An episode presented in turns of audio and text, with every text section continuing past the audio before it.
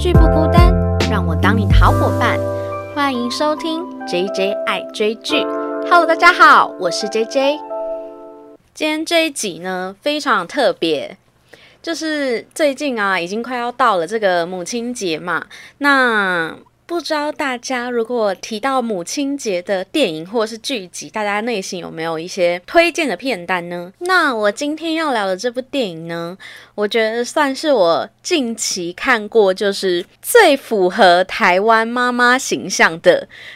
国片，就是《孤味》。那《孤味》这部电影，相信应该有蛮多的听众都看过了吧？它应该是二零二零年非常火红的台湾电影了。那它同时呢，也有在去年的金马奖，淑芳阿姨她也有荣获最佳女主角的这个奖项。那如果还没有看过的观众朋友，非常推荐可以去 Netflix 上，就是现在。都可以看到，就是《孤味》这一部完整的电影。那今天呢，我就想要用《孤味》这一部电影来献给所有的妈妈，就是祝大家母亲节快乐。为什么想要用这部电影呢？主要是。其实这部电影的亮点呢，当然不只是淑芳阿姨。诶，那我先来小小的简介一下这个电影哦。这部电影呢，它其实是有一个新导演叫做许成杰，然后他是二零二零年台湾拍的这个国片。它原先是一个短片，那短片的主角呢就是淑芳阿姨了。那后来就是获得更多的补助之后，后来就拍成了这个电影长片。那这个电影里面呢？主角呢，就是陈淑芳阿姨所饰演的林秀英，她是呢在台南赫赫有名的这个餐厅的老板。她的丈夫呢，其实就是在十多年前就已经有点抛家弃子，就是留下他们家的就是三个女儿，然后还有这个老婆，然后他就离开了这个家，到台北去生活，然后就留下这几个女人呢。独自的就是成长。那林秀英呢？她就是从一个虾卷的小摊贩，然后慢慢慢慢卖到这个大餐厅的老板，一手抚养这三个女儿长大。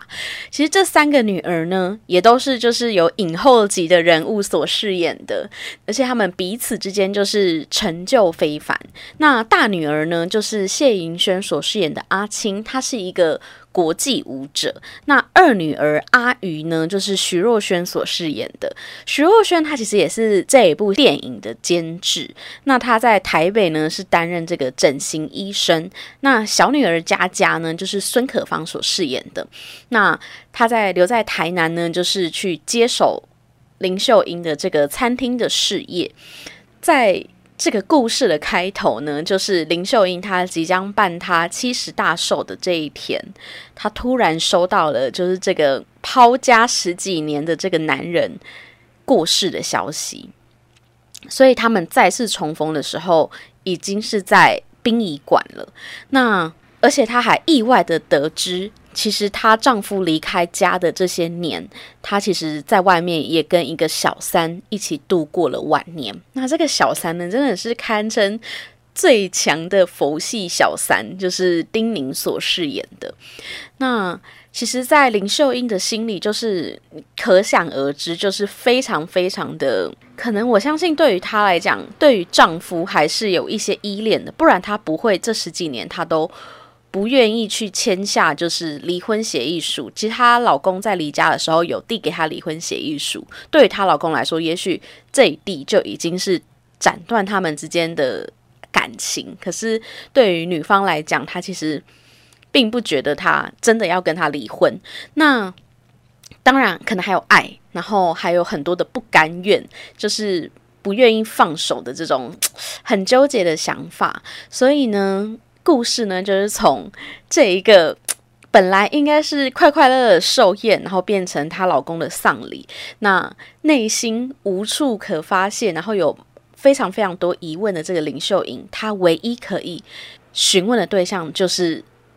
陪伴她老公晚年的这个小三。所以她整个故事呢，其实就是她老公的丧礼，从开头到最后的告别式，然后。林秀英这个主角，她从对于老公的这个突然离世的这个种种的冲击啊、愤怒啊，还有恩怨，然后她去找这个小三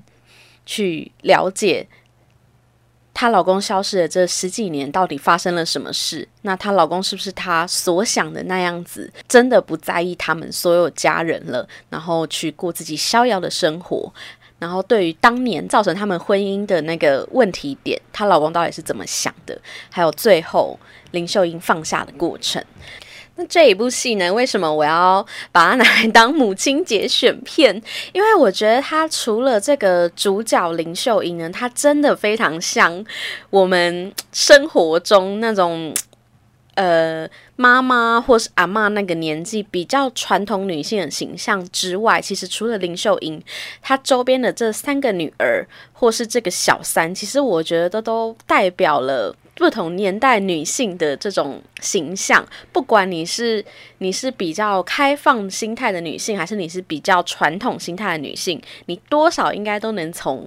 这几个人物里面去找到属于你的那一部分，然后也找得到你家人的那一部分，可能是你的姐姐妹妹啊、姐姐妹妹啊、妈妈的形象。我觉得这部电影就很值得放在这个母亲节，然后就是属于女性的节日。那接下来呢，我想要从这个电影的名称“孤味”，我们来聊聊，就是什么是孤味，还有属于台湾妈妈的四种孤味。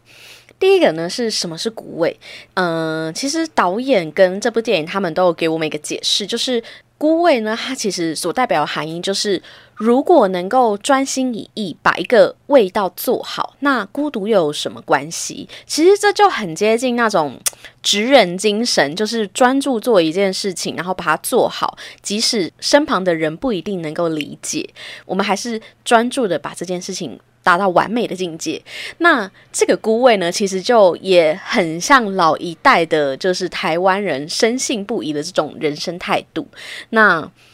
这部片呢，你就可以在林秀英身上慢慢的看到什么叫把一件事情做好，孤独又有什么关系？所以接下来呢，我就要从林秀英这个角色来聊聊。所谓的什么叫做属于台湾妈妈的四种孤味？其实呢，你们会不会觉得，就是人在成长的过程中啊，就是一连串的身份转换。从一开始，我们可能是别人的女儿，然后我们成长成为一个在社会上立足的女人，然后走入婚姻，成为他人的妻子，然后不小心生了小孩，没有不小心啊，就生了小孩之后，我又有一个妈妈的身份。那我觉得女生在这方面呢，其实，在不同的身份转换之中，我们都会带有不同的责任感。所以，我觉得在林秀英这个角色啊，她甚至已经转换到阿妈的这个身份了嘛。所以，你在她身上会看到，我们在面对这么多面相的自己的时候，我有时可能是别人的女儿、老婆，或是妈妈，我不可能事事完美。所以在不同女人的面相中。都一定会产生可能就是别人对于妈妈或是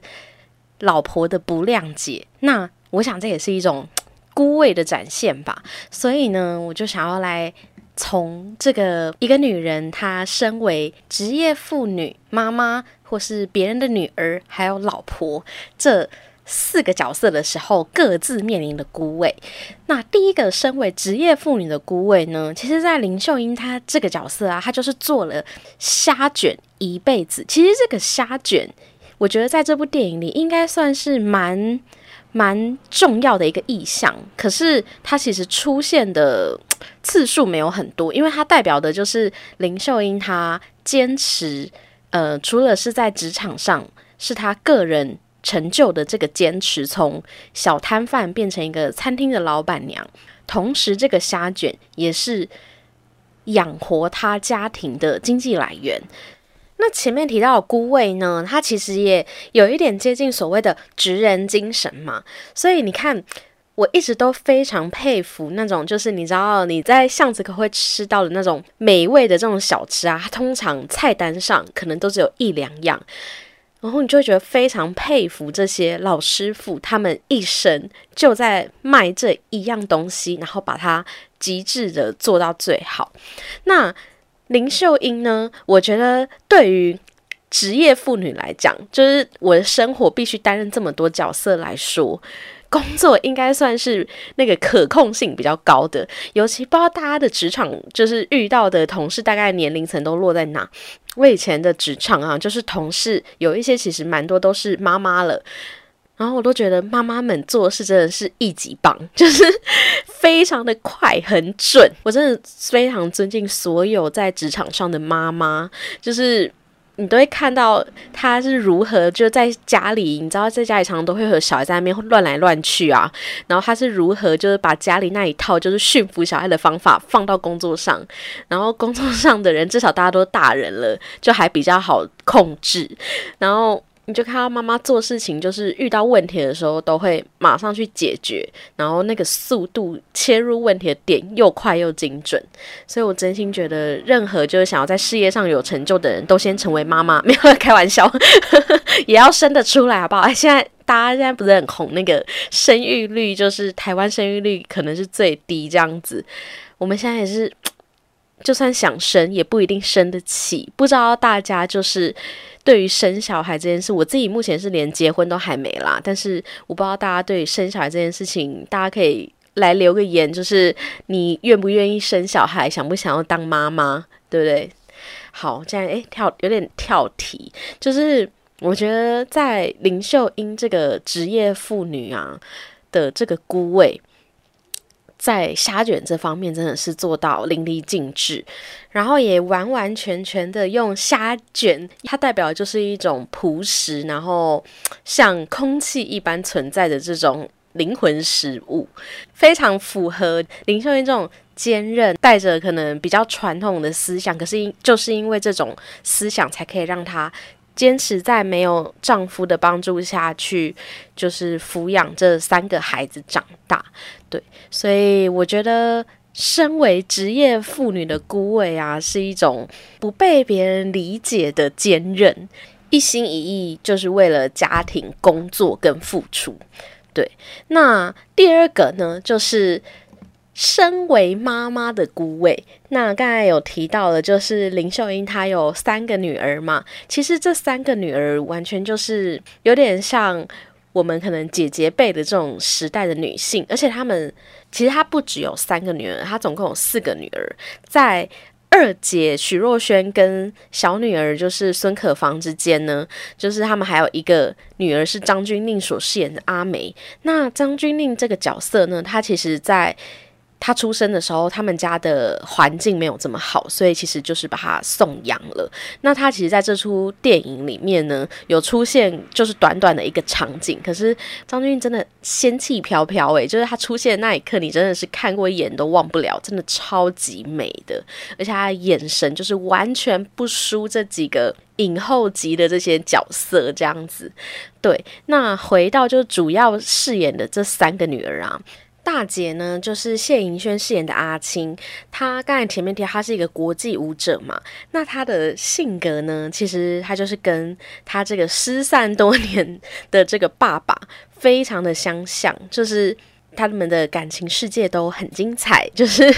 就是他被誉为跟他爸最像的部分呢，就是他们换伴侣的速度比翻书还要快这样子。不过我觉得谢颖轩他饰演的这个阿青呢，就是更有层次，就是他不是很单纯的必须一直去流连于不同的男生之间去寻找爱，而是他是一个主动的角色，然后他就像一个非常有魅力的人，然后。然后向往着自由跟风筝一样，不管现在身边是哪一个人，他都无所谓的那一种很流浪的感觉。那其实，在谢盈萱身上啊，他还有一条线，就是他得了就是。乳癌，而且是复发第二次，所以我就还想说，嗯，难道是在暗示，就是有感情债的人都应该要得病吗？是导演的一个，因为他跟他爸爸就是两个都感觉就是有感情债务很深的人这样子。不过，当然就是他最后就是有得到治疗嘛，然后他跟他妈妈之间的关系，我觉得是最为复杂的，就是。妈妈看她呢，就是她虽然是她女儿，可是她每次看到她的时候，都会想起她失散多年的老公，然后她会一直很试图的想要去驯服这个女儿，就像她一直驯服不住她的老公一样。然后她想要从她的女儿口中，就是可能得到她的感谢或是道歉，想要去弥补她一直没有听到她老公对她的一些就是感想，就是她完全不知道她老公到底是怎么想她的，然后也不清楚。当然，她也许理解为什么他们会分开的原因，可是我觉得对于一个这么执着十几年都不愿意离婚的人心中，她还是有一块是她一直没有办法解开的心结。对，那第二个女儿呢，就是徐若瑄饰演的阿宇。那阿宇呢，他们说是最像妈妈的角色。那阿宇她在台北当整形的外科医生。那她从小呢，她为什么会这么喜欢念书，然后念到当医生，是因为她唯有在小时候，就是如果读书有得奖的时候，她才可以。看见他爸爸就是来到学校找他，然后这个时候他爸爸跟妈妈的感情就会非常的好，所以他拼了命的在念书的过程中去获得很多的奖项，甚至最后念到当医生，医学院毕业，他都希望他爸爸就会像小时候一样来参加他的每一个授奖典礼。可是当然他爸爸离家之后，他就没有再出现在他的校园里了，所以他当医生纯粹就只是为了。有增加跟他爸爸见面的机会，跟看见爸爸妈妈和好的样子，我觉得对于许若瑄的角色，我真的超级心疼的。就是当然，他他选择了一个比较正向的方式，就是你知道，这也可以是一个反面哦。就是有些有两种情况，爸爸妈妈会到学校，一个是你闯祸，一个就是你得奖。那许若瑄这个角色，他很幸运的是，他是。得奖，但如果你刚好一个小孩他是闯祸才一直看到他爸爸妈妈的话，他会不会变成就是一个在学校就专业打架的那种少年少女呢？你也不知道，所以我觉得我非常心疼徐若瑄这个角色，就是他其实只是想要见爸爸一面。那跟妈妈之间的关系呢？我觉得他算是呃理解他妈妈，可是同时他又。跟他妈妈就是有埋怨的地方，甚至他到后面，他其实是在台北工作。我觉得是他由于他理解他妈妈的心情，以至于让他觉得其实这一切都有一点沉重，所以他必须跟家庭隔开一些距离。但是其实看他对他女儿的啊，他里面还有一个第三代的角色，就是林秀英的孙女，然后。就是陈妍霏所饰演的小陈，徐若瑄虽然一直以来都很想要去假装这段人生是她自己选择的，可是其实。其实他还是摆脱不了，就是像他妈妈的这件事情，有一点控制狂的在对待家人，所以他也一直就是想要他女儿就出国念书这样子。不过许若瑄跟他妈妈的关系是那种有点同性相斥吧，就是 他理解他妈妈，同时又觉得这个爱太沉重了。对，那接下来就是那个小女儿孙可芳所饰演的佳佳。那佳佳她在这一出电影里面非常重要，因为她是唯一一个就是在长大之后还有跟爸爸有联系的人，然后她也是。把爸爸离世这个消息带回家里的人，所以他同时看过晚年的爸爸跟蔡阿姨，就是那个小三是如何相处。他也看过他妈妈就是在晚年的时候是如何的，就是跋扈吗？也不是这么讲。我觉得他跟妈妈的感情，你真的是很难很难说，因为他年纪小，所以其实，嗯，他他小时候，他在很小的时候。嗯，因为他其实，在很小的时候，他爸爸就已经离开这个家。那身为妈妈，当然就不会一直去讲说以前发生了什么事。那两个姐姐也是体贴妹妹，不想让妹妹就是有这么多不必要的烦恼，所以她一直以来都不知道。她爸爸跟妈妈就是当初是发生了什么事，他们是如何恋爱，然后相处的过程是怎么样，她一直都没办法理解他们为什么分开的这个原因，所以他是这个家里好像最靠近妈妈，然后又了解爸爸，可是他都只了解到他们的后半生，前半生的就是他们的相处模式，他是不理解的，所以我觉得佳佳这个角色其实就很像。很像我这个年纪在看妈妈的人，所以我前面其实对佳佳这个角色，我有点有点生气，就觉得，因为我们原本是观众嘛，我们就有点像上帝视角，我们可以看到事件的全貌，你就会觉得为什么佳佳就是要一直挺爸爸，或是挺小三，然后一直跟妈妈就是。唱反调，一直站在小三那一边。可是其实妈妈是最疼这个小女儿的，她甚至把她的餐厅要送给佳佳。可是其实佳佳也是对妈妈非常孝顺，她是唯一就是留在妈妈身边照顾她的人。我觉得这个感觉就真的很像。我们现在的这种母女关系，就是你越相处在一起，你就越看得到这个人的缺点。就这就很像有时候爸爸跟妈妈吵架的时候，明明是爸爸错，可是你完全就可以理解说，诶，为什么爸爸会犯这个错？有可能就是妈妈某时候就是有点太得理不饶人。我觉得这真的就是佳佳那个角色，其实我一开始看觉得有点神气，但后来有一点。同情跟理解，而且最同情就是他到后面才发现啊，自己原来在这个家庭里是这个知道的最少的人。可是明明他还是陪在妈妈身边的，可是原来这个家有这么多秘密，他都不知道。他连他有一个三姐都不知道。所以呢，我觉得佳佳跟妈妈的关系呢，有一点就是他也不会说讨厌妈妈，可是他是最理解爸爸为什么没办法跟。妈妈在一起的感觉的人，他也是串联爸爸跟妈妈，还有这个蔡小姐这三角关系里面非常重要的人。那他无法理解妈妈的部分，当然就是他不理解他妈妈为什么事过境迁，都十几年过去了，他还无法对爸爸放手。他也不理解妈妈为什么这么执着的想要一直找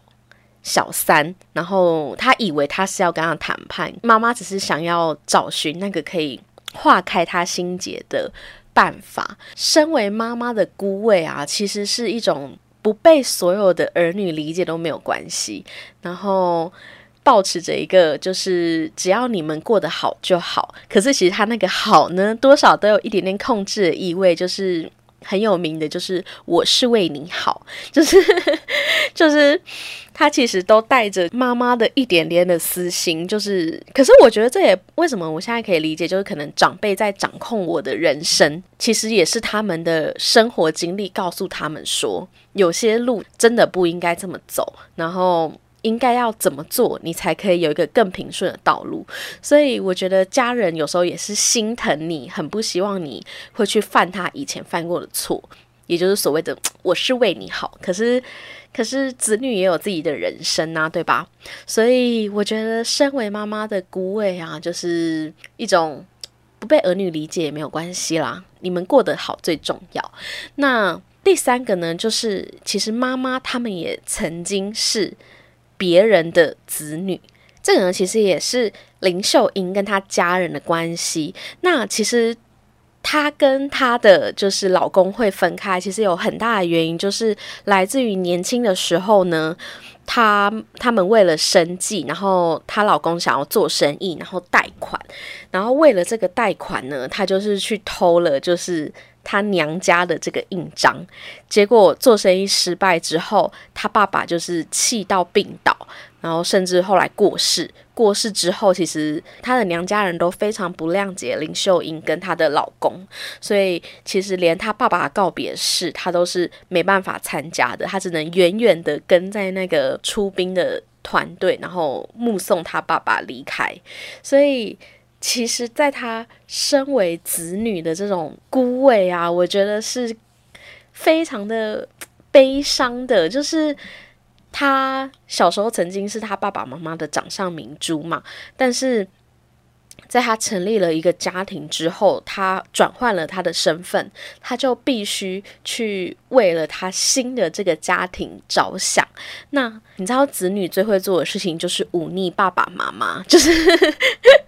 我觉得他在做的事情就是，尽管他会对不起他的爸爸，他还是希望他自己的家庭能够有比较好的可能，所以他才会去做。偷爸爸印章这件事情，虽然这个谜底是最后才解开的，一开始大家都以为是她的丈夫去偷这个印件，但其实不是，就是其实是她偷的，所以这也造成说，其实他们两个夫妻之间的关系又多了这一层，就是彼此亏欠的地方。所以我觉得，身为子女的这种孤位啊，他其实就是非常的任性，然后又坚持自我想要的。这其实也呼应刚才前面讲的，就是林秀英的三个子女。诶，所以这也是什么？人家不是讲什么，就是子女就是来讨债的，对。但是我觉得，身为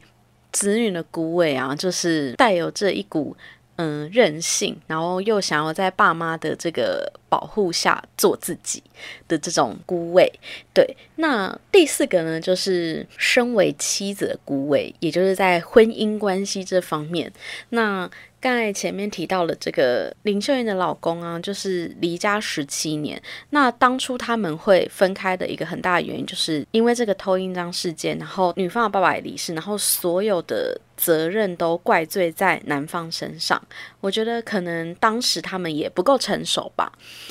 不知道怎么处理这样子的问题，然后在他们的婚姻关系中，就好像只剩下了这种浓浓的“你欠我，我欠你”的这种感受。那身为一个自由的灵魂呢，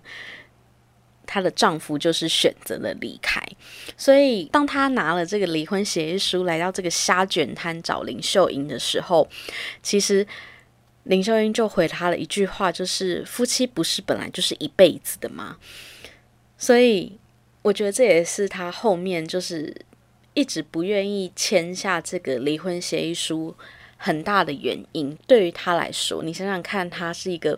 多么执着的人，然后咬着牙撑过这一关又一关去经营这个虾卷，又撑过他家人的不谅解，然后爸爸的离世，抚养三个女儿，他都撑过这么多东西了，他怎么可能放掉这个婚姻？所以，当她得知她老公最后是以这个死掉的状态回来的时候，我觉得她内心真的有非常非常多不甘愿的地方，就是觉得她没有得到任何的，不管是解释还是她老公对她留下来的话，她都没有得到，所以甚至最后呢，她必须去向这个小三去询问。这个消失的十几年，他们到底是怎么生活的？我觉得，身为妻子的孤位啊，才是这整个电影的最复杂的地方。那其实你可以从前面秀英她就是寿宴的时候，她想要唱那个《心爱的 Bo N A 郎》。哎，其实我觉得这首歌啊，我真的是我本来听的时候没有太大的感觉，可是后来我看完这部电影之后，跟我朋友去。那个唱 KTV，然后结果他在 KTV 一唱这首歌的时候，我突然满满的想起《孤味》这部电影，我就爆哭诶，因为我就觉得一瞬间完全可以理解最初这个淑芳阿姨她在唱这首歌的时候，其实是她知道她跟她的老公其实是没有缘分的，但是她的内心就是。过不去，她无法忘记这些，就是他们婚姻的点点滴滴，所以你就会看到这出戏，她一直穿插着他们年轻时候由秀琴饰演的这个年轻秀英，就是她跟她老公之间，虽然也有她去抓奸她老公的画面，但是同时也拥有就是他们一起在中秋节过节的时候，就是她老公看着她说，她天生就是天生丽质。她是这个世界上最漂亮的人，这种甜言蜜语，然后她也一直保留着她老公写给她的情书，所以我觉得秀英她一直执着的是一个她知道没有缘分的爱了。那当他最后愿意放下这一切的时候，他唱的其实是《孤味》。《孤味》这首歌呢，其实就是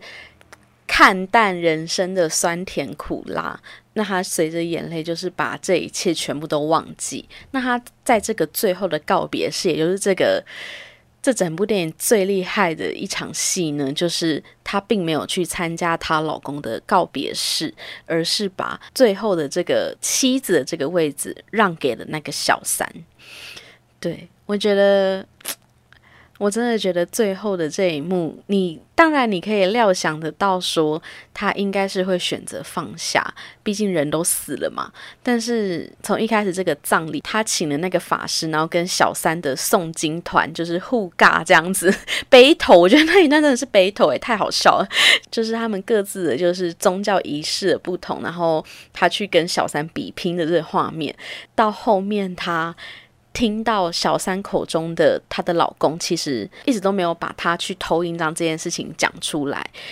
她就化开她心中的结了，因为她知道，她一直以为她老公是怪她的，但是她听到这一刻，还知道其实她老公是非常亏欠她，她是忍受不了这个